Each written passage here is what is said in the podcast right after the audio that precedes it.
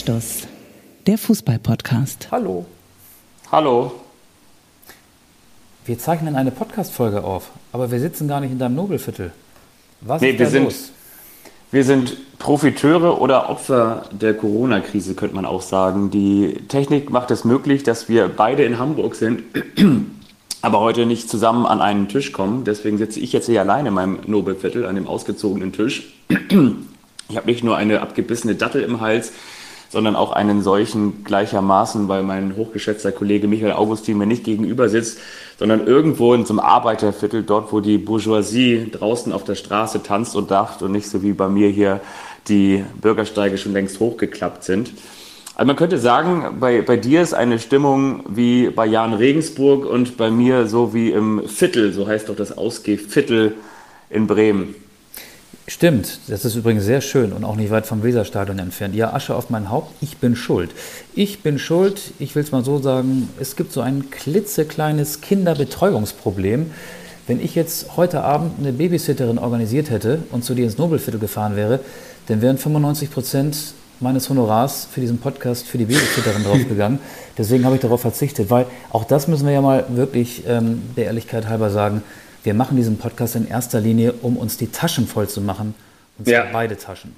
Ja, es ist eigentlich ein bisschen so, dass ich merke, weißt du, während ich hier versuche, mit diesem Podcast nach wie vor in die nächsthöhere Liga aufzusteigen, baut im Hintergrund ähm, Michael Augustin, Klammer auf, Klammer zu, alias Frank Baumann, uns die Möglichkeiten hier so ein bisschen ab, aber wir versuchen das hier trotzdem Woche für Woche.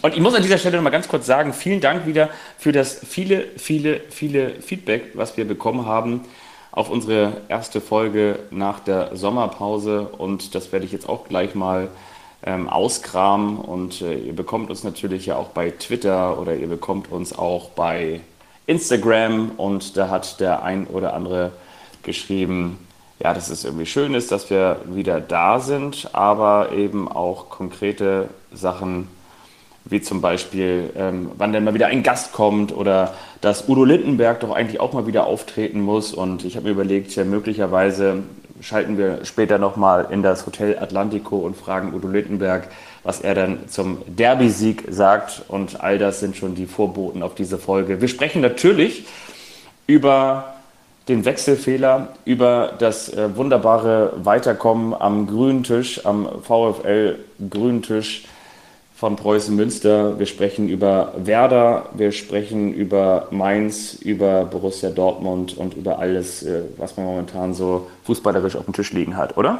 Ja, und über den FC St. Pauli, den ja, ja, neuen und alten Stadtmeister in Hamburg. Wollen wir damit gleich anfangen? Oder ja, von mir aus, ja.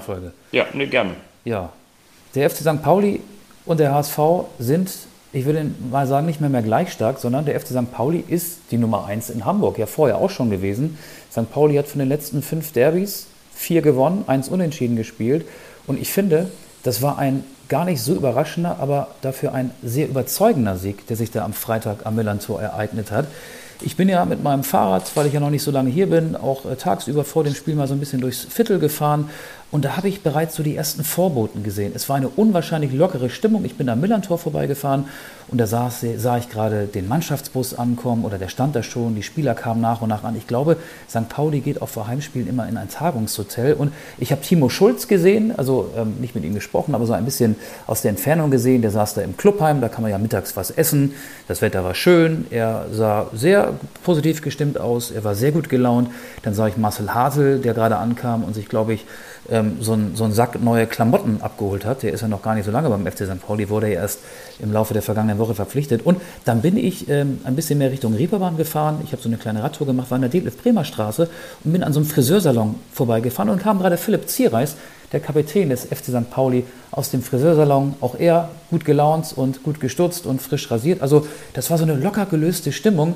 Ich glaube, die hatten alle richtig Bock auf das Spiel und das hat man, finde ich, auch vor allen Dingen in der ersten Halbzeit gesehen. Wenn du das so erzählst, weißt du, woran mich das erinnert? Das erinnert mich daran, wir haben doch in diesem Jahr auch eine Podcast-Serie über diese Bokalsensation mit B, Bokalsensation des FC St. Pauli, als sie damals als äh, Drittligist äh, bis ins Halbfinale des DFB-Pokals gekommen sind. Burghausen, gemacht. Bielefeld, nee Quatsch, Burghausen, äh, äh, jetzt kriege ich sie gar nicht mehr zusammen. Berlin, Burghausen, Bochum, Bremen. Berlin, Bremen, Bayern. Das ist die richtige B-Serie. Genau. Ja, da haben Genau, wir und das erinnert mich so ein bisschen daran, weil wir ja im Zuge dessen auch mit Timo Schulz gesprochen haben, beziehungsweise Interviews und so äh, entsprechend verwertet haben. Und das klang auch so ein bisschen so, dass sie sowieso nach den Spielen dann häufig, wie man so schön sagt, ins Viertel gegangen sind. Und in diesem Fall war es umgekehrt. Sie sind aus dem Viertel gekommen. Der eine hat sich noch die Haare machen lassen, der andere hat sich noch irgendwelche Shirts nähen lassen und der übernächste war auch irgendwie ganz entspannt da äh, rund um St. Pauli unterwegs. Also es klingt in jedem Fall sehr authentisch. Ja, und ich finde, das hat man auf dem Platz auch gesehen. Also da war St. Pauli äh, eine Einheit, wirkte, finde ich, wild entschlossen. In der ersten Halbzeit war St. Pauli hoch überlegen, trotzdem stand es nur 1 zu 1 zur Pause. 11 zu 2 Torschüsse für St. Pauli. Und im zweiten Durchgang hatte der HSV, finde ich, eine etwas stärkere Phase nach dem Wiederanpfiff, so 15, 20 Minuten waren die Hamburger, wie sie ja Timo Schulz genannt hat, der hat den Namen HSV ja nicht ausgesprochen, hat Hamburg also wirklich mehr vom Spiel gehabt.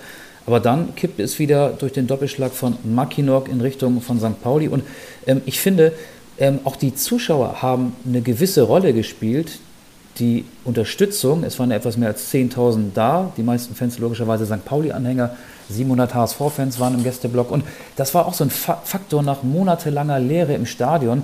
Das haben einige St. Pauli-Spieler und ich glaube auch der Trainer Timo Schulz nach der Partie im Interviews gesagt. Und das hat auch gestern äh, Kevin Prinz Boateng von Hertha BSC, der ja nur noch Prinz genannt werden will, gesagt. Äh, nachdem Hertha ja in Köln verloren hatte, 1 zu 3, äh, er meinte auch sinngemäß, ja, das war schon ähm, gewaltig, die, die, die Fanunterstützung, das kennt man ja gar nicht mehr nach den ganzen Geisterspielen, monatelang, man kann ja fast sagen, nach jahrelanger Geisterspielatmosphäre. Ich will, ich will jetzt die Bedeutung der Fans nicht erhöhen, aber ich finde, diese Symbiose war da, die hat äh, sowohl St. Pauli geholfen gegen den HSV, die hat sicherlich auch Köln gegen Hertha geholfen und auch Mainz gegen Leipzig geholfen. Darauf werden wir vielleicht nachher auch noch zu sprechen kommen. Und es war, ich bin jetzt wieder beim Derby, beim Hamburger Derby, ein verdienter Sieg des FC St. Pauli. Ich finde, daran gibt es gar keine Zweifel. Ja, also ich habe das Spiel über 90 Minuten nicht gesehen, aber ich kann auf jeden Fall. Hat ja auch 95 Minuten gedauert. ja, ich habe es auch in jedem Fall ähm, dahingehend verfolgt, was, was du sagst und ähm, wie der Spielverlauf natürlich war und was die Zuschauer angeht. Im Speziellen ist es natürlich so. Also das ist ja bei jedem Stadtlauf so. Und du weißt ja, ich bin ja sehr äh, ambitionierter, zumindest in Gedanken ambitionierter. Ob es denn sportlich wirklich auch immer so ambitioniert ist, es sei dahingestellt. Aber in Gedanken bin ich ein ambitionierter Läufer. Und bei jedem Stadtlauf so. Sobald jemand irgendwie, äh, man hat ja meistens diese Startnummern vor sich auf dem T-Shirt klemmen und sobald jemand sagt so, ey komm, zieh noch mal und nennt vielleicht sogar deinen Namen, dann löst das sofort so ein bisschen Gänsehaut in dir aus und sagst du, Alter, genau dem will ich das jetzt nochmal zeigen, der da draußen steht mit seiner Wampe und mit seinem Bier und mit dem Fischbrötchen und leicht verkartet, weil die Läufe ja auch häufig relativ weit äh, in den frühen Morgenstunden sind. Und, aber nein, natürlich macht das etwas aus, hundertprozentig. Also dieser zwölfte Mann, dieser Charakter, das ist für mich A auch nicht neu, aber klar auch, dass es jetzt mal wieder etwas in Anführungsstrichen Neues ist für diejenigen, die jetzt nicht bei der Fußball-Europameisterschaft oder bei Copa America oder sonst wo gewesen sind, beim Gold Cup. Also klar, das wird die Spieler schon beeinflussen, bin ich mir ganz sicher. Ja, und ich finde auch, der HSV wirkte verunsichert, vor allen Dingen in der Abwehr mit Jamra und äh, Leibold auf den Außenverteidigerpositionen, mit mit äh, David ähm, beispielsweise in der Innenverteidigung. Kin Zombie war auch überfordert. Der Einzige, der so richtig auf Derby-Temperatur war, äh, war Jatta, finde ich, und, und auch Glatzel mit Abstrichen. Der hat ja auch das 2 zu 3 gemacht. Ähm, aber Jatta hat mir durchgehend gut gefallen beim HSV. Und bei St. Pauli waren irgendwie alle voll auf Temperatur. Marcel Hartl hatte, glaube ich, zweimal mit der Mannschaft trainiert, hat sofort, und das war ein bisschen überraschend, von Beginn an gespielt und ist 12,5 Kilometer gelaufen. Ich habe mir nochmal die, die Daten äh, rausgepickt, also hat die meisten Meter und Kilometer für St. Pauli abgespult. Mackinock wegen seiner zwei Tore, logischerweise auch einer der Derby-Helden, aber auch Becker, Burgsteller, Kire, die, die waren alle gut. Und, und der HSV ist wieder in so einer Selbstfindungsphase. Jede Saison eine Selbstfindungsphase. Es gibt wieder eine neue Achse, auch vor dieser Saison mit äh, Tim Walter als Trainer logischerweise, mit Schonlau und David in der Innenverteidigung, also zwei neue Leute. Meffert auf einer wichtigen Position im defensiven Mittelfeld, der, Neuzugang von Holstein Kiel, Glatzel vorne statt Terodde im Sturm. Und ich finde, wenn man Jahr für Jahr oder Saison für Saison eine neue Achse installiert, dann ist das keine Basis für Erfolg. Und das hat man gerade in diesem Spiel gesehen, wo eine Mannschaft wild entschlossen war und der HSV in so einer Findungsphase war, dass das dann auch ähm, was Negatives macht mit dem HSV und logischerweise dann im Umkehrschluss was Positives mit dem FC St. Pauli. Und das ist nicht gut und deswegen wird der HSV ist natürlich jetzt äh, eine einfache Aussage nach einer Derby-Niederlage, aber das habe ich ja auch schon letzte Woche, glaube ich, gesagt. Deswegen wird der HSV wieder Schwierigkeiten kriegen und äh, wird am Ende ja große Schwierigkeiten kriegen, sein Ziel, den Wiederaufstieg oder den Aufstieg, Wiederaufstieg ist es ja nicht mehr, aber den Aufstieg äh, zu realisieren. Auge, ich muss dich einmal ganz kurz unterbrechen, warte mal ganz kurz, eine Sekunde. Ich muss ja einmal ganz kurz. Ja? Ja, Hallöchen und ja, ja, ich wollte nur ganz kurz mich noch einmal, ja, hier einmischen, hier ist die Nachtigall und so, ich war kurz rübergekommen entlang der Alster, kurz mich frisch gehalten mit einem kleinen Abendspaziergang aus dem Hotel Atlantico rüber ins Nobelviertel und so, ja, Fabian und so, eine Panikrocker, liebe Grüße auch an Auge und so. Ich wollte natürlich auch nochmal sagen, der FC St. Pauli gegen den Hamburger Sportverein, ja, das Team aus Stelling gegen das Team äh, aus einer Reeperbahn und so, ja, Reeperbahn und so, ja, äh, muss ich ganz ehrlich sagen, St. Pauli hat Hartel aber fair gespielt und der Derby-Sieger in Persona von den Ledianern gewählt ist natürlich Makinok, der Mann, der so aussieht wie das Viertel St. Pauli, an jeder Ecke ein Graffiti. Also an dieser Stelle macht's gut und keine Panik, euer Udo kommt er hier einfach so vorbei, ne? Ja, das ist ähm, schön, schön, ihn mal wieder gehört zu haben. Aber er hat natürlich recht, ne? Also äh, Makinok hat eine Wandtapete am ganzen Körper. Also ein, ein, ein Kunstwerk äh, in zwei Meter und eins Größe. Der ist ja wirklich ähm, der Größte auf dem Spielfeld gewesen und er war ja auch dann der Größte als, als Matchwinner. Übrigens schon sein drittes Derby-Tor, seine Derby-Tore Nummer zwei und drei. Er trifft selten, aber wenn er trifft, sind es meist, meistens wichtige Treffer. Und äh, mich hat natürlich der FC St. Pauli auch ein bisschen an meine Kindheit erinnert weil da gab es auch häufig Beckers Besten und den gab es natürlich auch beim FC St. Pauli, ne? Auf jeden Fall, Finn Ole Becker, ja. ja. Ähm, ich finde aber, ähm, der HSV ist da in guter Gesellschaft, was so Anpassungsprobleme angeht. Ähm, die sogenannten Großen, und dazu gehören ja auch Werder Bremen und Schalke 04 in der zweiten Liga, haben diese Anpassungsprobleme. Und das ja. kann man auch so ein bisschen am Tabellenbild ablesen. Mannschaften wie St. Pauli und Heidenheim profitieren, glaube ich, langfristig davon. Momentan ja auch noch Regensburg, Dresden, Karlsruhe die auf den oberen Plätzen stehen. Und äh, ich glaube, diese Anpassungsprobleme werden bei diesen drei Clubs, beim HSV, bei Werder und bei Schalke noch anhalten. Und äh, bei Werder sind sie ja ähm, keine reinen Anpassungsprobleme. Ich glaube, Werder hat ein, ein massives Problem. Ähm, und das ist diese 40 Millionen Euro Corona-Lücke. Äh, Werder hat irgendwie, je älter die Saison wird, desto schwächer wird immer der Kader, ist so mein Eindruck. Ne? Ja, es ist wirklich so. Es ist das, was ich ja eingangs schon gesagt habe. Es ist die Operation am offenen Herzen. Also während Werder versucht, die Herzfrequenz wieder stabil hinzubekommen, ähm, verhökert im Hintergrund ähm, Frank Baumann das Tafelsilber. Ich habe es nochmal rausgeschrieben mit Milos Rashica 11 Millionen, Ludwig Augustinsson jetzt für 5,5 Millionen, Josh Sargent für 9,5 Millionen, Johannes Eggestein für rund eine Million und Yuya Osako, Fragezeichen, weiß man nicht, aber da spart man natürlich in jedem Fall auch das Gehalt ein.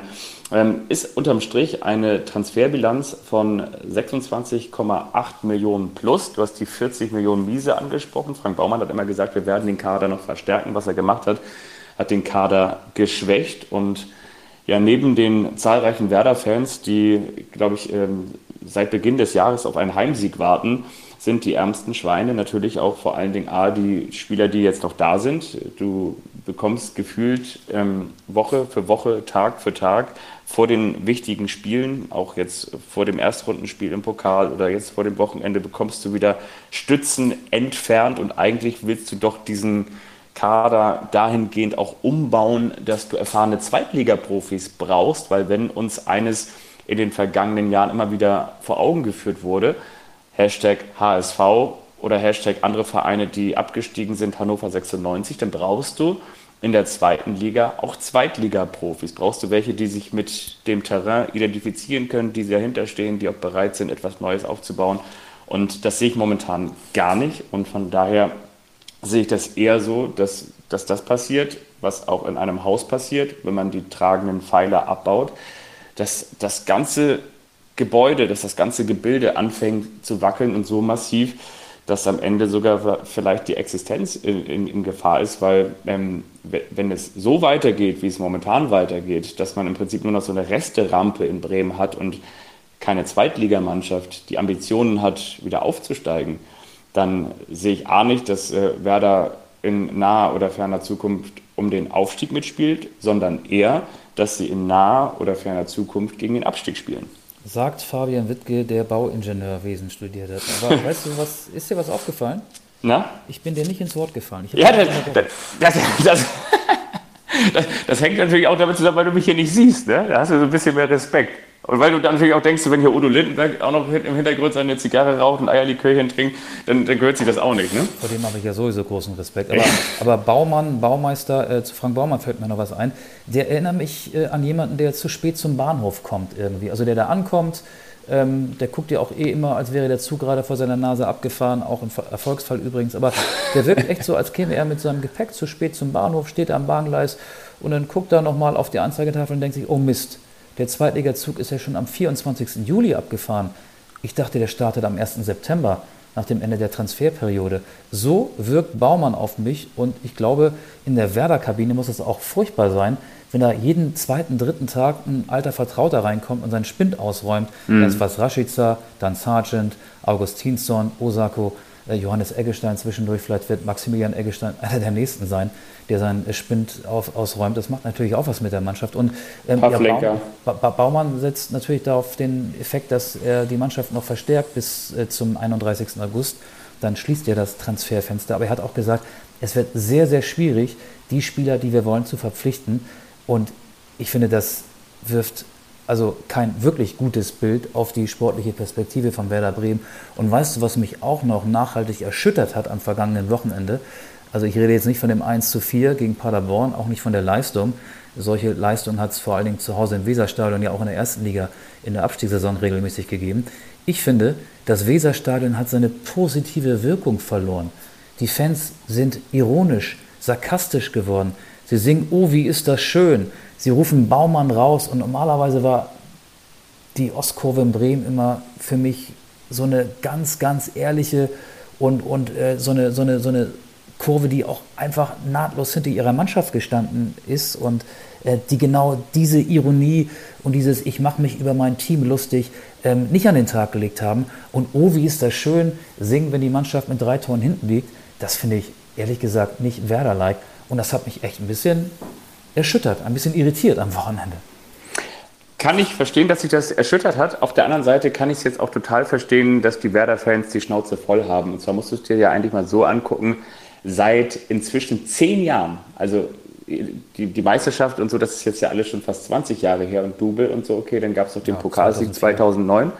Aber seit zehn Jahren geht es jetzt eigentlich so, dass Werder sich selbst abschafft. Und ich kann das ja auch verstehen, dass das Geld dann irgendwann mal nicht mehr vorhanden ist. Und ich kann es vielleicht auch verstehen, dass nicht jeder Transfer am Ende von Allos mehr gesessen hat und dass am Ende ähm, dann eben doch weniger Geld auf der Einnahmenseite war und mehr auf der Ausgabenseite. Und dann musste man den Kader sicherlich nochmal verändern. Das kann ich alles verstehen.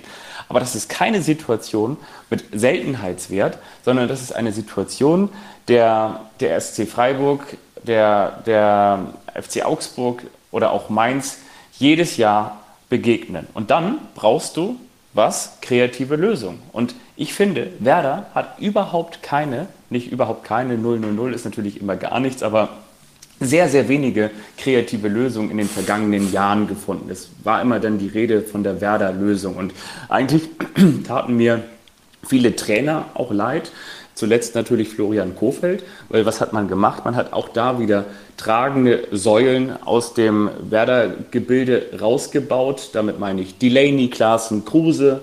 Und am Ende wurde die Mannschaft immer schlechter und eigentlich hatte, wenn man ganz ehrlich ist, Florian Kofeld schon vor der Saison eine Mannschaft, die so ein bisschen DFB-Pokal-Flair mitgebracht hat. Heißt also, eigentlich sind sie häufig als schlechtere Mannschaft, wenn man nur sie jetzt rein sportlich betrachtet, in die Bundesliga-Begegnung gemacht und Florian Kofeld musste dann irgendwie noch so ein bisschen zaubern. Also musste quasi immer so 110 Prozent aus der Mannschaft rausholen. Und das ist am Ende eben nicht aufgegangen. Und was du jetzt eben machst, ist, dass du nicht jetzt irgendwelche Talente holst oder vielleicht auch so wie in den letzten Jahren, in den Erfolgsjahren von Holstein Kiel, Spieler holst, die großes Potenzial haben, aber einfach gerade nicht spielen, die möglicherweise aktuell in einem Kader von Borussia Mönchengladbach oder so nur der Spieler Nummer 18 oder 19 sind, so wie Holstein Kiel das gemacht hat mit Özcan oder Laszlo Benes oder so. Das wären, glaube ich, schon auch Spiele, Spieler, die, die, die Werder weiterbringen würden. Aber du musst halt einfach mal eine Lösung bringen, eine Kreativität an den Tag legen, um aus dieser Misere rauszukommen. Und das macht Frank Baumann jetzt. Der bastelt jetzt quasi diesen vorhandenen Kader immer weiter auseinander. Und da kann ich das dann schon verstehen, wenn du dir das zehn Jahre geduldig anguckst als Werder-Fan, dass du dann irgendwann mal sagst so, ey, ganz im Ernst, wir pfeifen jetzt, und zwar nicht, weil wir jetzt hier alles schlecht machen wollen, weil das ist das Einzige, was uns noch bleibt, damit vielleicht mal irgendjemand darauf hört, dass Frank Baumann hier gerade mit Carajo diesen Verein komplett niederwirtschaftet. Ja, aber ich finde, es gibt so ein paar Vereine, da reicht wahrscheinlich eine Hand, um die alle aufzuzählen, äh, bei denen es eben nicht so ist. Egal wie schlecht es um den Verein steht, da ist die Unterstützung da. Dazu zähle ich den SC Freiburg, der Name ist gerade gefallen. Ich zähle auch den FC St. Pauli dazu, also deren Fans vor allen Dingen. Aber habe äh, bis zum Wochenende auch Werder Bremen dazu gezählt. Vielleicht äh, fallen unseren Hörern, wenn sie ein bisschen intensiver darüber nachdenken, noch ein paar andere Vereine ein. Können sie uns gerne schicken auf Twitter oder auf Instagram, Anstoß-Podcast. Aber ähm, ich finde, da ist was kaputt gegangen. Das kannte ich so von Werder nicht. Natürlich ist äh, die äh, Kurve geht steil nach unten. Wenn du so eine 10-Jahres-Grafik anfertigst, dann gibt es nur ganz wenige Ausreißer nach oben. Aber die Werder-Fans haben es ja klaglos hingenommen, dass sie nicht mehr um die Champions League oder Europa League-Plätze mitspielen, sondern in den vergangenen Jahren immer nur noch den Klassenhalt als Saisonziel akzeptiert haben. Ähm, klar, den Zweitliga-Abstieg nehmen sie nicht so klaglos hin, weil er ja vermeidbar war. Werder hat ja von den letzten zehn Spielen neun verloren in der Rückrunde und der Abstieg war ja eigentlich gar kein Szenario. Werder schien ja schon gerettet und dann ging es halt in die völlig äh, falsche Richtung. Ähm, aber trotzdem finde ich, ist das ein sehr, sehr erschütterndes Signal. Und das war ja so die letzte Einheit, also diese Green-White Wonderwall, ähm, wenn so im April, Mai die nötigen Punkte her mussten und äh, Fans und Verein so eine Einheit gebildet haben. Das war ja auch eine Werder-Qualität, ein Qualitätsmerkmal. Das hat diesen Verein stark gemacht. Und das, finde ich, äh, ist jetzt so ein offener Bruch, der ja, mich schon so ein bisschen äh, sorgenvoll zurücklässt. Ähm, ich bin zwar kein Werder-Fan, aber ich hätte Werder auch lieber in der ersten als in der zweiten Liga. Das hat mich ja, nachhaltig irritiert, wie ich, wie, ich, wie ich schon gesagt habe. Ich könnte es jetzt natürlich ein bisschen populistisch darstellen und sagen, das Letzte, was Frank Baumann Werder gebracht hat. Das war der Kopfballtreffer 2009 im DFB-Pokal beim Hamburger Sportverein. Oh, das aber, ist aber gemein. nein, aber nein, ähm, jetzt schießt man sich natürlich sehr auf ihn ein. Ich weiß, es ist auch die Werder-Familie und man möchte das natürlich auch im Kollektiv, so ist ja auch völlig klar. Aber damit geht natürlich auch einher, muss man auch ganz klar sagen, dass in den erfolgreichen Jahren, und ähm, das ist natürlich auch dann eine Stärke eines solchen Vereines, in erfolgreichen Jahren die Nachwuchsabteilung bei Werder noch bessere Spieler hervorgebracht hat. Und das ist eben jetzt auch nicht so. Und die hat man dann meistens noch für gutes oder besseres Geld dann verkauft. Ne? Und all das gibt es eben momentan nicht mehr. Und ähm, ja, was heißt, also ich mache mir natürlich keine Sorgen. Ich bin nicht Uwe Seeler oder wer sich dabei Bremen dann Sorgen macht, ich weiß nicht, äh, Dieter Bodinski oder sonst wer Windenrufer. Aber ich, ich sehe das einfach, wie sagt man so schön, mit äh, oder aus voller Fahrt gegen die Wand fahren. Und bin da jetzt echt mal gespannt, welche Spieler da noch kommen sollen, um Werder dann ein neues Gesicht und vor allen Dingen dann auch ein Zweitligagesicht zu geben. Ja, es müssen ja offenbar 40 Millionen äh, Transfereinnahmen erzielt werden. Äh, wir haben ja eben schon die Abgänge und äh, die Einnahmen zusammengezählt, 26 Millionen. Äh, fehlen ja noch 14. Also erstmal muss Werder ja offenbar noch Spieler verkaufen, bevor da neue kommen. Also war jetzt kein Genie in Mathe, aber irgendwie äh, wirkt es auf mich so, als wäre die Verkaufsarie noch nicht zu Ende. Ähm, ja, es bleibt spannend. Und eine Sache noch, ähm, wenn kein Geld da ist, dann muss man kreativ sein, kreative Lösungen müssen her, hast du recht, gab es nicht. Und das ist dann sicherlich auch ein Problem im Scouting-System, das bei Werder in den vergangenen Jahren ja offenbar auch nicht so gut äh, funktioniert hat. Und deswegen ist Werder jetzt in der zweiten Liga angekommen und hat da ja echt einen Denkzettel bekommen gegen Paderborn 1 zu 4 verloren. Okay, es ist erst der dritte Spieltag, aber ich finde es gefährlich, ähm, wenn Werder so fünf Wochen oder sechs Wochen, die dann ja ähm, vorüber sein werden, wenn am 31. August das Transferfenster schließt, einfach so ins Land ziehen lässt, bevor dann der Kader zusammen ist, dass Werder in der zweiten Liga an den Start gehen würde, steht er schon ein bisschen länger fest. Ich finde, äh, in Bremen haben sie relativ schlecht und relativ spät ihr Hausaufgabenheft abgegeben. Und ja, die Quittung haben sie jetzt halt bekommen mit diesem durchwachsenen Zweitligastart. Und jetzt sollen sie ja angeblich Interesse an Philipp Hofmann haben und spielen ausgerechnet am kommenden Wochenende dann beim Karlsruher SC. Oliver Kreuzer ist stocksauer und hält dieses jetzige Vorhaben ähm, um Philipp Hofmann zu werben äh, für unmoralisch. Und deshalb kann man doch auch eigentlich sagen, ist Werder zwischen Hofmann und Bang, oder? Das kann man sagen. Und weißt du, was mir auffällt? Wir haben jetzt 25 Minuten aufgezeichnet und wir haben noch nicht ein einziges Mal, nicht eine Sekunde über den Saisonstart der ersten Liga gesprochen. Ja. Wir entwickeln uns immer mehr zum äh, Zweitliga-Podcast. Ein Zweitklassiker-Podcast waren wir ja schon immer, aber mittlerweile sind wir ein reiner Zweitliga-Podcast. Wollen wir vielleicht ganz kurz mal die Kurve Richtung erste Liga nehmen und äh, gucken, wo wir ausfahren? Äh, welche Autobahnabfahrt nehmen wir? Ich habe ein Quiz für dich. Ja, Welcher komm. Spieler hat 62 Tore in 61 Spielen für Borussia Dortmund geschossen? Erling Haaland. Ja, richtig. Das Erling war Haaland. schwierig, ne? Da finde ich, äh, die Süddeutsche hat da einen schönen Artikel geschrieben, Überschrift wie in Zaubertrank gefallen. Ähm, Haaland, ja klar, überragende Leistung, zwei Tore geschossen, drei vorbereitet beim 5 zu 2 gegen Frankfurt.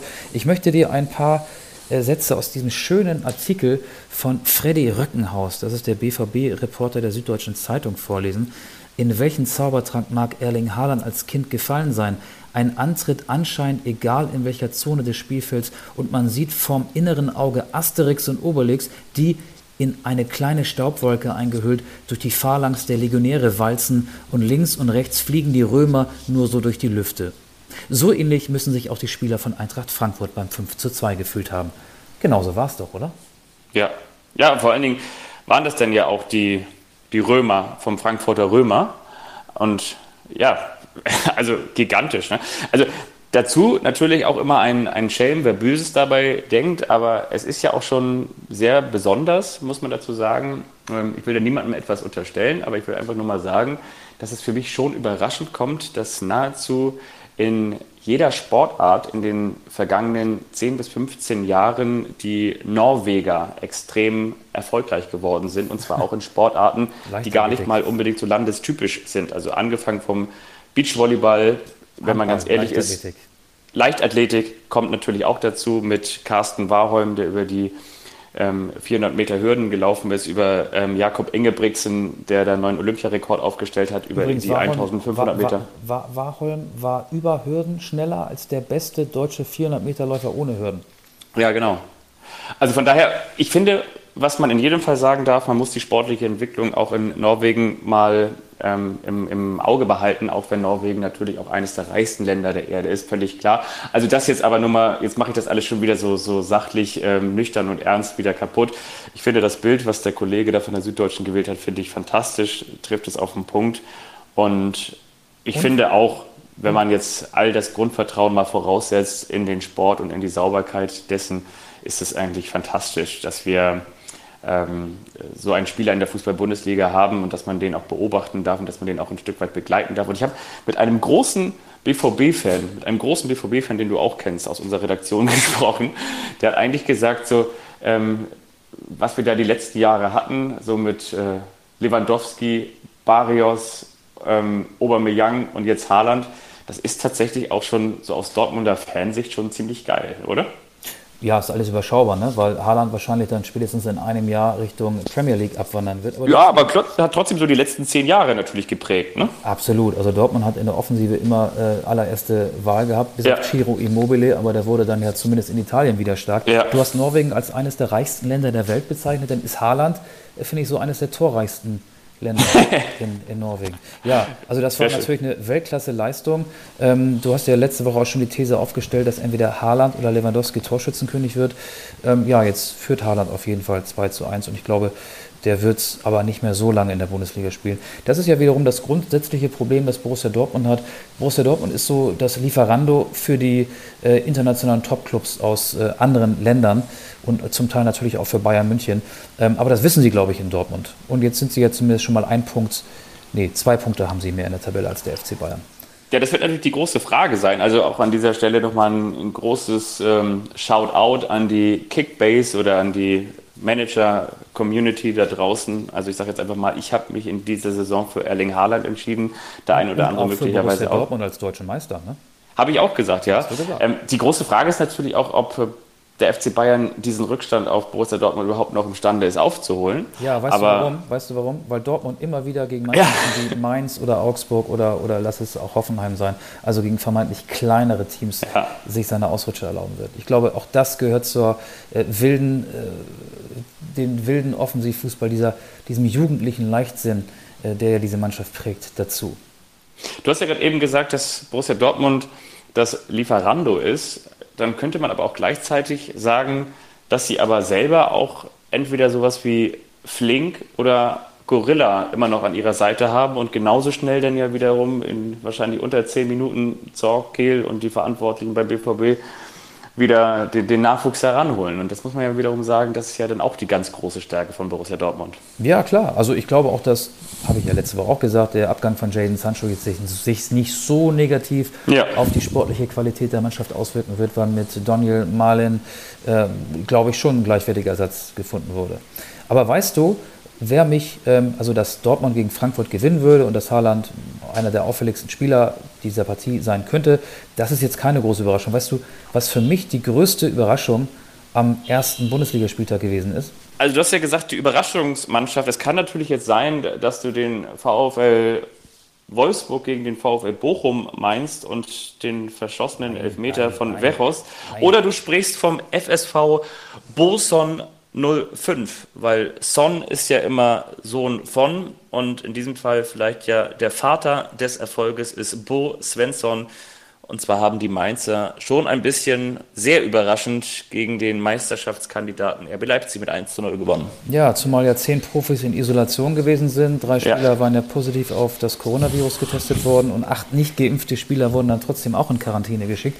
Da habe ich äh, mich erstmal gefragt, also so in den Tagen vor dem Spiel, warum sind nicht alle Fußballer geimpft? Natürlich ist das auch eine Privatsache, ja.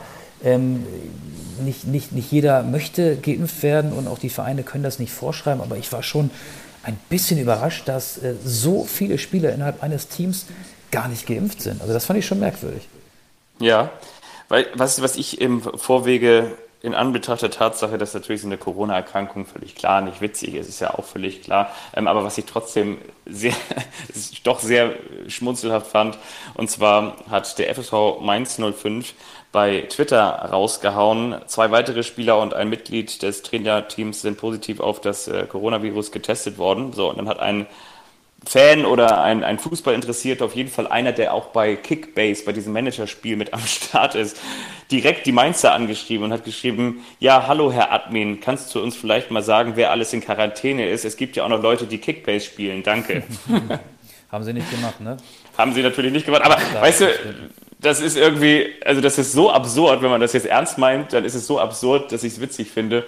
Und wenn man es als Spaß äh, sozusagen in der nicht witzigen Situation als Spaß macht, dann finde ich es irgendwie auch noch witzig. Aber natürlich hoffen wir auch, und ich glaube, das muss man jetzt nicht noch extra so moralapostelisch sagen, ähm, dass da jetzt keiner irgendwelche Long-Covid-Folgen oder so hat, ist ja auch völlig klar. Aber nein, ähm, was ja wirklich spektakulär ist, wie du schon gesagt hast, wie das äh, Team zusammengerückt ist und Martin Schmidt, ne, das ist ja der im Hintergrund jetzt mittlerweile im Bereich der sportlichen Führung arbeitet bei Mainz 05, der war ja auch sowas von, wie sagt man so schön, aus dem Häuschen. Und zwar hat er ja auch gesagt, so, das ist ja kompletter Wahnsinn, wie der Verein hier zusammengehalten hat, weil unser Kader wurde aufgefüllt mit Spielern aus der zweiten Mannschaft und die aus der zweiten Mannschaft, die wurden aufgefüllt mit Spielern aus der A-Jugend und die A-Jugend wurde aufgefüllt mit Spielern aus der B-Jugend. Also wir haben ja alle zusammengehalten und dann hat das geklappt und dann hat äh, Nia KT, der neue Kapitän von Mainz 05, noch dieses Reinwurscheltor da gemacht. Also das ist schon wirklich eine besondere Geschichte gewesen da für die Mainzer. Ja, man kann sagen, dass diese zehn Profis in Isolation sich bis in die F-Jugend von Mainz 05 ausgesetzt haben. Aber da standen ja, ja äh, Niklas Tauer und Paul Nebel in der Startelf, also Namen, die äh, selbst mir jetzt auf Anhieb nichts gesagt hatten. Und ich fand, das war so ein bisschen wie erste Runde DFB-Pokal, wenn der Außenseiter auf den großen Favoriten trifft. Also auch was die Körpersprache anging. Bo Svensson hat das Publikum gepusht, hat das Publikum angefeuert. Da muss eine unfassbare Stimmung gewesen sein im ja. Stadion. Robin Zentner, der hat als Torhüter jede gelungene Aktion gefeiert, also auch wirklich sehr gestenreich. Körpersprache war das A und O. Und am Ende haben die Mainzer diesen Sieg gefeiert, als hätten sie gerade irgendwie ein Saisonziel erreicht, sich für die Super League qualifiziert oder am letzten Spieltag den Klassenhalt geschafft oder ähnlich Großartiges vollbracht. Und ähm, ja, auch das war so eine Mannschaft, die, die das, das, das, das fand, fand, ich schön, dass sowas möglich ist, dass die Mainzer unter diesen ungünstigsten Voraussetzungen, die man sich hätte vorstellen können, in der Lage waren, Leipzig zu schlagen. Das sage ich nicht nur, weil ich äh, über jede Mannschaft glücklich bin, die Leipzig schlägt, sondern auch, weil es so dieses klassische ähm, diese klassische Erstrundensituation im DFB-Pokal wiedergespiegelt hat, wie ich das ja eben auch schon gesagt habe. Und Leipzig war noch nicht voll da. Also bei Leipzig ist nicht klar, ob Sabitzer bleibt. Äh, André Silva wirkte gefühlt wie so ein Fremdkörper. Natürlich sind mit äh, Konate und Upamecano äh, zwei äh, wirklich starke Abwehrspieler weggegangen. Der eine nach Liverpool, der andere zum FC Bayern. Hatte da ja auch noch so leichte Standschwierigkeiten am Freitag gegen, gegen Mönchengladbach. Damit meine ich Upamecano. Aber ja, das, das war eine, eine tolle Leistung von Mainz 05. Und setzt ja auch so ein bisschen den Trend der Rück Rückserie fort. Ich habe es ja auch schon mehrfach gesagt, Bo Svensson, für mich der Trainer des Jahres, der Trainer der Saison 2020, 2021, weil er Mainz äh, aus einer ähnlich schlechten Situation, in der sich Schalke auch befunden hatte, äh, wirklich zum sicheren Klassenhalt und nicht zum Last-Minute-Klassenhalt am 34. Spieltag geführt hat, sondern die Mainzer waren ja vorher schon gerettet und irgendwie scheint sich dieser Spirit auch mit in die neue Saison gerettet zu haben. Ähm, und das finde ich schon beeindruckend. Ja, und wenn man sich dann dieses Tor von Musa Niakate anschaut, dann kann man sagen, das war nicht Stochern im Nebel, sondern Stochern mit Nebel. Und das hat dann ja am Ende auch zum Erfolg geführt. Nein, also das ist natürlich wirklich so. Und ich hätte das nicht gedacht, dass es so aufgehen sollte. Ich weiß auch im Winter, da haben sie ja gesagt, da haben sie ja noch, ähm, ähm, jetzt fällt mir gerade der Vorname von Heidel nicht ein. Matthias Heidel, oder? Christian. Christian Heidel, genau. Da haben sie ja Christian Heidel da von Mallorca weggeholt und, und ähm, Martin Schmidt und dann haben sie Bruce Svensson geholt und dann haben sie gesagt so, komm, jetzt bauen wir hier mit Mainzern auf der einen Seite etwas auf und B versuchen wir den Verein vor dem Absturz zu retten und da dachte ich so, ja, das klingt jetzt so ein bisschen nach diesem altromantischen Werder-Weg ne? und äh, das hat bei Werder ja eben konträr in die andere Richtung geführt, aber bei Wer, Mainz hat sich... Werder geht den Bruchweg. ist, das, oh, ist, das, ist das der Folgentitel? Wenn Werder den Bruchweg geht, oder? Das ist zumindest das alte Stadion von Mainz 05, in dem ich mal ein witziges Erlebnis hatte. Ähm, es gab immer Zeiten, da war mit dem Schlusspfiff bei uns nicht gleich auch die Arbeit beendet, sondern man musste hier und da noch ein paar Interviews führen und, und auch noch äh, Nachberichte machen. Und da war ich äh, auf der Pressetribüne einer der Letzten und letzten Endes auch der Letzte. Und ich war eingeschlossen. Ich kam nicht mehr aus dem Stadion raus. Der Strom wurde abgestellt, ich war fertig und die Stadiontore waren zu. Und ich bin dann, das Bruchwegstadion ist ja jetzt auch nicht so riesengroß, ich bin über so einen Zaun geklettert und habe da den Weg in die Freiheit gefunden. Das war mein Bruchweg-Erlebnis. Also ist aber ein schönes Stadion. Ich, ich mochte das immer sehr gerne. Das ist jetzt noch nicht der eine überrascht den anderen, aber mal die Frage, welche Supermarktkette konnte man hinten rechts von der Perspektive der Führungskamera aus immer sehen, bevor man da am Ende dann dieses äh, Rollo dazwischen gebaut hat. Das weiß ich ehrlich gesagt nicht. Ich habe ja nur Augen für das Edeka. Spiel gehabt. Ach so, okay. okay. Ja, kannst immer so einen Edeka-Markt da hinten rechts konntest du sehen. Das war so wie früher beim äh, Spiel beim, beim Sportpark in Unterhaching. Da konnte man immer den Auswärtsfanbus hinten sehen, ne? den ja, Mannschaftsbus. Ja. Nicht, nicht den Fanbus, den Mannschaftsbus konnte man immer hinten schräg stehen sehen. Und im Millantor-Stadion hat man das Riesenrad gesehen, nur die Achterbahn. Und damit meine ich jetzt nicht äh, die, die Abwehrleistung des HSV, die auch so ein bisschen eine Achterbahn liegt. Nee, äh, es gibt so Stadien, die bringt man auch mit äh, der Hintergrundkulisse in Verbindung. Das stimmt, ja. Ja. Super. Und ähm, kann man denn auch wiederum sagen, ähm, dass an diesem Wochenende auch wieder festzuhalten ist, dass bei Hertha die Berg- und Palfahrt weitergeht? Ja, so, ich, wo, wobei, ich fand die Palfahrt ja eher ähm, positiv behaftet in der Rückrunde. Aber ja, ähm, Hertha, von uns ja letzte Woche zur Überraschungsmannschaft der Bundesliga auserkoren, hat uns einfach mal das Gegenteil bewiesen. Ne? Also Köln mit Steffen Baumgart gleich mal 3-1 gewonnen. Keins, wie er singt und lacht. Zwei Tore hat er gemacht. ja, und dazu kann man vielleicht auch nochmal sagen, uns hat ein Hörer geschrieben und zwar über Instagram und das war wirklich auch schön. Es ist immer schön zu erkennen, dass es da draußen Menschen gibt, die noch bekloppter sind als wir selbst. Und zwar hat mir ein Hörer geschrieben, dass er mal alle Prognosen, die Auge und ich aufgestellt haben, mal niedergeschrieben hat und uns dann am Ende der Saison daran erinnern möchte. Das also, finde ich gut. Ja. Ich habe sie, Oder? ich hab sie nicht niedergeschrieben. Ich habe mir nur gemerkt, dass bei dir Borussia Dortmund deutscher Meister wird. Und den Rest habe ich ehrlich gesagt schon wieder vergessen. Du legst dich ja auch nicht so gerne auf Prognosen fest, aber jetzt haben wir endlich mal jemanden, der dich da ähm, ja, daran erinnern Festnagelt. Kann, was du mal gesagt hast, genau, festnagelt. Pass auf, wenn ich jetzt hier so schnipse, dann kommt unsere Lieblingsrubrik. Okay? Okay, stimmst mal.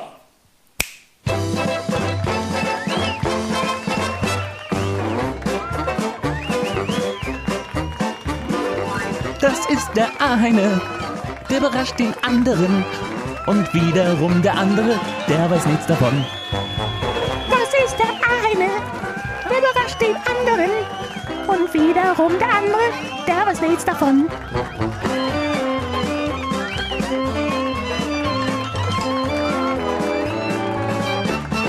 Der eine überrascht den anderen. Der eine überrascht den anderen. Komm, ich glaube, letztes Jahr hätte ich fast gesagt, letzte Woche hast du angefangen, dann fange ich jetzt einfach. Okay ist. Ist okay. Und zwar möchte ich von dir wissen, welcher Spieler, der auch bei dieser Fußball-Europameisterschaft mitgespielt hat, und zwar für Spanien, stammt aus einer echten Fußballerfamilie. Damit meine ich, dass sowohl sein Vater als auch sein Großvater sehr große Erfolge feierten. Ein spanischer Fußballer, der bei dieser EM teilgenommen hat und der sowohl einen Vater als auch einen Großvater hat, der und die große Erfolge feierten. Also Anso Fati ist es ja nicht, der hätte ja auch einen Großvati und auch einen Fati, der war ja nicht dabei. Ähm, du redest nicht vom einzigen spanischen Bundesliga-Profi, der auch Nationalspieler ist, du redest nicht von Dani Olmo, oder? Richtig, ich rede nicht von Dani Olmo. Ja, dann weiß ich es nicht. Soll ich dir einen Tipp geben? Ja, oder gleich mal lösen. Nee, ich gebe dir erstmal einen Tipp. Dieser Spieler wurde in diesem Jahr auch Champions League-Sieger an der Seite von Kai Havertz. Ähm, Aspilicueta? Nein. Er hört sich so ein bisschen so ähnlich an wie ein berühmter Rennfahrer. Xabi Alonso, aber der hat ja auch ähm, vorgestern aufgehört, ne? Ja, aber er heißt tatsächlich mit Nachnamen genauso, hat aber einen anderen Vornamen. Fernando Alonso. Nee, es ist Marcos Alonso, stammt aus einer bekannten Fußballerfamilie. Sein Großvater Marquitos spielte zwischen 54 und 62 bei Real Madrid und war dort Teil des berühmten Weißen Balletts, das fünfmal in Folge den Europapokal der Landesmeister gewinnen konnte. Und auch sein Vater Marcos war ebenfalls ein Fußballprofi, feierte jedoch seine größten Erfolge bei Atletico Madrid sowie beim Konkurrenten, beim Erzrivalen von Real Madrid, beim FC Barcelona, wo er von 1982 bis 87 im Mittelfeld spielte. Alonso wurde bereits 1999 im Alter von acht Jahren in die Jugend von Real Madrid aufgenommen. Das kommt mir spanisch vor. Aber hast du wieder was gelernt? Ja, ich lerne immer mehr hier bei dir. Also es ist schon unheimlich. Und ich habe noch eine zweite Frage vorbereitet, und zwar kommt die ein bisschen aus dem Nichts, aber die finde ich auch ganz schön. Und zwar, welcher Spieler aus der Fußball-Bundesliga spielte sowohl mit seinem aktuellen Trainer als auch mit dem Sohn des aktuellen Trainers in einer Mannschaft? Also bei Italien wäre es Gigi Buffon gewesen mit äh, Chiesas äh, Vater. Ähm, äh, Enrico heißt der, glaube ich. Also in der Bundesliga, der hat mit dem Papa und mit dem Sohn zusammen gespielt. Ja, Und der spielt in der Bundesliga. ja. Und ich kann vielleicht verraten als Tipp. Bei Hertha, ne? Also jemand, der mit Paul Dada zusammen gespielt hat vielleicht. Ja, Ähm, Marvin Plattenhardt. nee, wir hatten ihn heute schon. Der muss ja noch ein bisschen älter sein, kann ich sagen.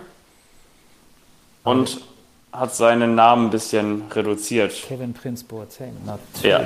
Der Prinz, genau. Ja, stimmt. Der Prinz. Ähm, du, ich habe auch was für dich. Hat sogar einen aktuellen Bezug. Der FC Barcelona hat ja seinen besten Spieler ziehen lassen letzte Woche. Einige werden sich vielleicht gefragt haben, ja, warum habt ihr das denn in der Folge nicht aufgegriffen? Das ist manchmal so. Während wir die 70. Folge Anstoß aufgenommen hatten, ähm, vollzog sich gerade im Hintergrund der Wechsel von Lionel Messi zu Paris Saint-Germain. Ich will mal einsteigen mit seinem ehemaligen Verein, dem FC Barcelona. Der hat heute durch seinen Präsidenten verlautbaren lassen, dass er 1,35 Milliarden Euro Schulden hat. Und der FC Barcelona hat 617 Millionen Euro für Lohnkosten ausgegeben. Das sind 103 Prozent der Einnahmen. Da muss man gar nicht mal BWL studiert haben, um festzustellen, dass da vielleicht irgendetwas schief lief. Also die Rechnung ging nicht ganz auf. Und natürlich ist auch Lionel Messi einer der Gründe, weshalb Barcelona mehr auf der Minus- als auf der Plusseite hat. Und jetzt möchte ich von dir wissen, was glaubst du wohl? Wie viel soll Messi in Paris verdienen? Wie viel Geld kriegt er angeblich für seine zwei Jahre bei PSG? Mm, was habe ich da gehört? Irgendwo, ich habe viele Zahlen in der Vergangenheit gehört. Ich glaube, waren das nicht. Waren das nicht Richtig. vi- 40 Millionen netto? Es waren 70 Millionen Euro für zwei Jahre. Sind dann Ja, 35 Millionen netto. 35 Millionen für ein Jahr. Ja. Wie viel verdient er im Monat? Was glaubst du? Du kannst es ausrechnen oder einfach tippen. Also ich könnte es so schnell nicht ausrechnen. Wenn du 35 Millionen Euro im Jahr verdienst, wie viel kriegst du dann pro Monat? Ja, durch 10 sind 3,5 und dann müssten das ja, keine Ahnung was, 2,9 oder so sein, ne? Ja, 2.917.000 Ja. Euro pro Monat. Sind wie viel Euro pro Tag? Ja, das ist dann ja wieder durch 30, ne? Also dann durch, Richtig, richtig, durch sind 3. Ja? 95.890 pro Tag. ja. Der Tag hat 24 Stunden. Wie viel Geld, wie viel Euro verdient Lionel Messi pro Stunde in Paris? Das müssen ja irgendwie was mit 15.000 oder sein, ne? Oder? Ah, no, no, nicht ganz so viel, nicht ganz so viel. 3.995 Euro pro Stunde. Wie viel verdient er pro Minute? Durch 60. Richtig, 66,60 Euro pro Minute. Und pro Sekunde, Pro Sekunde wieder durch 60. ja, 1,11 Euro. 1,11 Euro verdient Lionel Messi pro Sekunde. So, Das heißt, er könnte jede Sekunde ein HVV-Ticket lösen und hier Kurzstrecke fahren, ne? er müsste nicht schwarz fahren, wobei schwarz fahren, fahren soll man ja nicht mehr sagen. Er müsste nicht falsch fahren. Also er könnte vielleicht sogar die ganze Bahn kaufen. Ja, das sind so ein paar Zahlen, die mich fassungslos zurückgelassen haben und auch so ein bisschen unser Versäumnis von letzter Woche, für das wir ja nichts konnten, nochmal ähm, ja, aufgeklärt haben. Lionel Messi spielt jetzt in Paris, wobei er spielt ja nicht in Paris, er ist ja bisher nur vorgestellt worden, hat ja noch ein bisschen Trainingsrückstand. Trotzdem gab es Feuerwerk in der ganzen Stadt und das möchte ich jetzt auch zum Anlass nehmen, unsere Spotify-Playliste hier nochmal zu erwähnen, denn da packen wir ja jede Woche so ein, zwei Songs drauf. Ich möchte diese Woche raufpacken von Faber. In Paris brennen Autos und die brennen natürlich nur wegen Lionel Messi. Ich muss dazu aber nochmal sagen, was ich heute auch nochmal gehört habe. Und zwar soll es irgendwo irgendwie ein Gesetz oder eine Klausel geben, dass man in Spanien, also in der spanischen Liga, nicht weniger als die Hälfte des Geldes des letzten Jahres der Vertragsgültigkeit verdienen darf. Also das heißt, ich glaube, so unmoralisch wie jetzt viele mal eben schnell Lionel Messi dargestellt haben, weil sie gesagt haben, warum hat er jetzt nicht das letzte Jahr dann einfach mal umsonst gespielt, wenn er doch 21 Jahre beim FC Barcelona bei seinem Herzensverein Ja. gespielt hat. So, also von daher, ähm, ich glaube, das ist vielleicht auch noch mal ein mahnender Zeigefinger in all die Richtungen, dass man vielleicht dann doch immer erstmal gucken sollte, was ist denn wirklich die Wahrheit, bevor man jetzt jemanden verurteilt. Aber klar, ähm, irgendwie fühlt es sich komisch an und irgendwie hat man das Gefühl, ja, also man soll jetzt vielleicht niemanden zu seinem Club zwingen, aber manchmal wünscht man sich dann ja doch, ähm, dass vielleicht auch Lionel Messi gesagt hätte, komm hier, selbst mit den 40 Millionen, die ich dann vielleicht bei Paris Saint-Germain verdiene, ähm, helfe ich halt dem FC Barcelona oder wie auch immer. Aber, naja, Du könntest jetzt ja Tränen Lügen nicht auf die Spotify-Liste packen. Ähm, Das war ja auch innerhalb von 48 Stunden ein kompletter Gefühlswandel. Die Tränen zum Abschied beim FC Barcelona und dann das breite Grinsen, als er als Neuzugang von Paris Saint-Germain vorgestellt wurde. Ähm, Nein, ich möchte da nichts vorwegnehmen. Was packst du denn auf die Liste?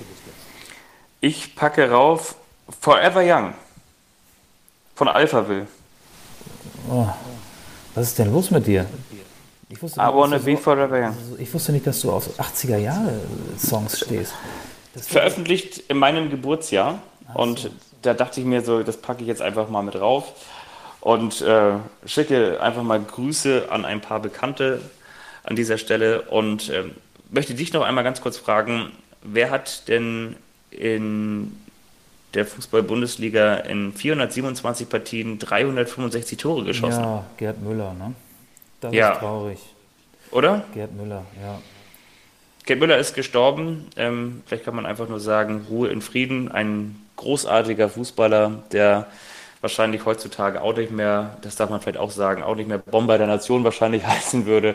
Aber das ja vielleicht auch ganz schön, dass man das aber ähm, damals doch genauso sagen durfte und dass das wahrscheinlich immer mit ihm in Verbindung stehen wird. Und ja, das ist doch vielleicht aber dann auch am Ende des Tages ganz schön, wenn man diese Reaktion in den vergangenen Tagen so miterleben darf, dann obgleich seiner Krankheit und obgleich seines ähm, gesundheitlichen Schicksals am Ende, er doch dann irgendwie vielen Menschen erstmal bei dem Gedanken an ihn ganz viel Freude bereitet. Wir sind eigentlich noch ein bisschen zu jung, ne, um seine wahre Leistungsstärke einschätzen zu können. Also ich habe Gerd Müller logischerweise nie live spielen sehen, du auch nicht. Ähm, aber ich habe mir sagen lassen von vielen Menschen, die das getan haben, er war wirklich der Beste.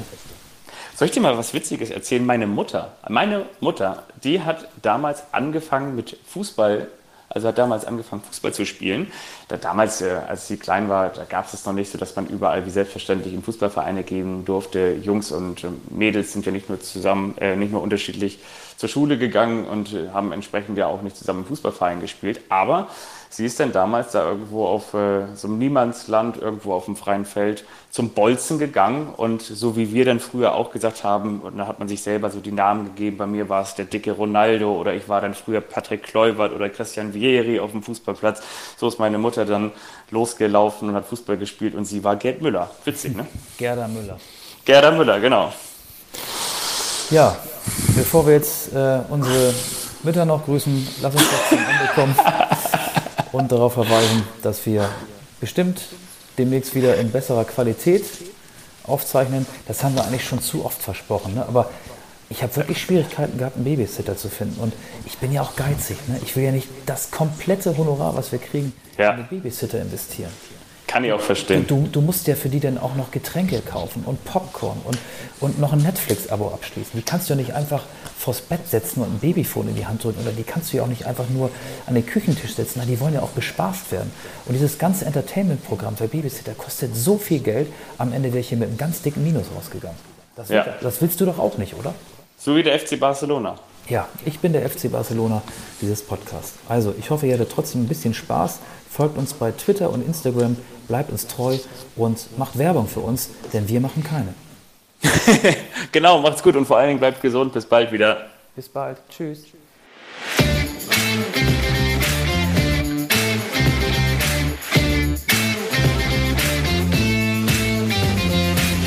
Anstoß, der Fußball-Podcast.